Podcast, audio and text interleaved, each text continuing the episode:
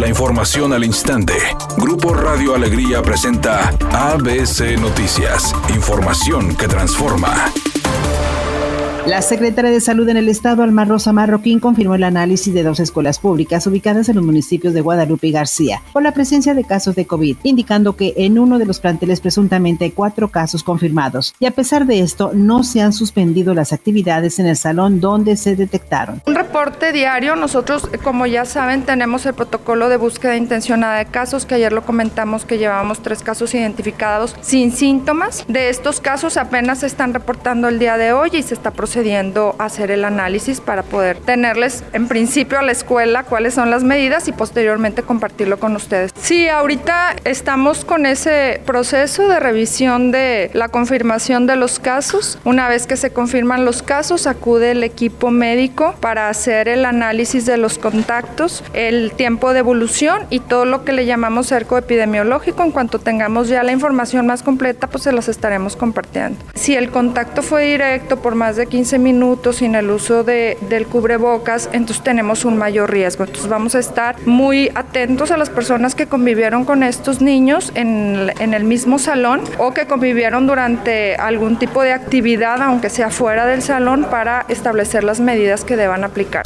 Nuevo León podría sumarse a la lista de estados del país donde el uso de la pirotecnia y los juegos artificiales están prohibidos por ley, luego de que este miércoles el diputado Eduardo Gaona presentara una iniciativa para reformar la ley ambiental del estado, para que se establezca que las autoridades de la entidad realicen acciones para reducir la contaminación a causa del uso de artificios pirotécnicos, asimismo como prohibir el uso de la pirotecnia en eventos públicos organizados por los gobiernos municipales y en eventos privados, como los organizados en salones de fiestas. La medida busca no solo disminuir la contaminación en un estado que atraviesa una crisis ambiental y donde se han emitido cuatro alertas por mala calidad del aire en las últimas dos semanas, sino también busca apoyar la exigencia ciudadana en contra del uso de la pirotecnia ante el daño que ocasiona en animales domésticos y niños.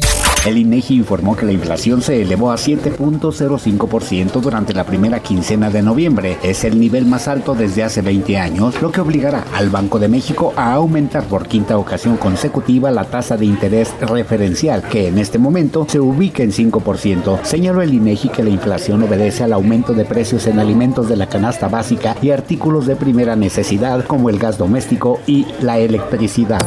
Editorial ABC con Eduardo Garza. A los maestros ya los dejaron en el olvido con el tema de la vacunación anti-COVID. Fueron los primeros vacunados con la cancino de una sola dosis. Hasta ahí todo bien. Luego resultó que la cancino no está avalada por la Organización Mundial de la Salud, que Estados Unidos no la admite para poder ingresar a ese país. Y a los profes oficialmente no les dicen que sigue con ellos. Algunas voces aseguran que la cancino ya ni va a llegar a México y a los profes los tienen olvidados, al menos esa es mi opinión y nada más.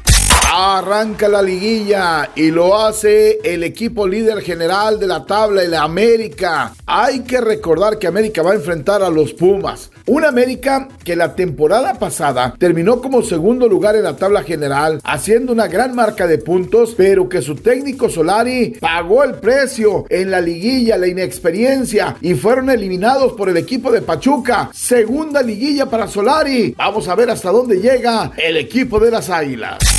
El próximo 30 de noviembre se realizará un casting para encontrar a Gloria Trevi. Así es, se está buscando a quienes tengan parecido con la cantante en sus diferentes etapas, desde que era niña hasta la época actual. Esto para la producción de la serie que está haciendo Carla Estrada en Televisa. Es una tarde con cielo parcialmente nublado. Se espera una temperatura mínima que oscilará en los 16 grados. Para mañana jueves se pronostica un día con presencia de nubosidad. Una temperatura máxima de 26 grados, una mínima de 14. La actual en el centro de Monterrey 23 grados. ABC Noticias. Información que transforma.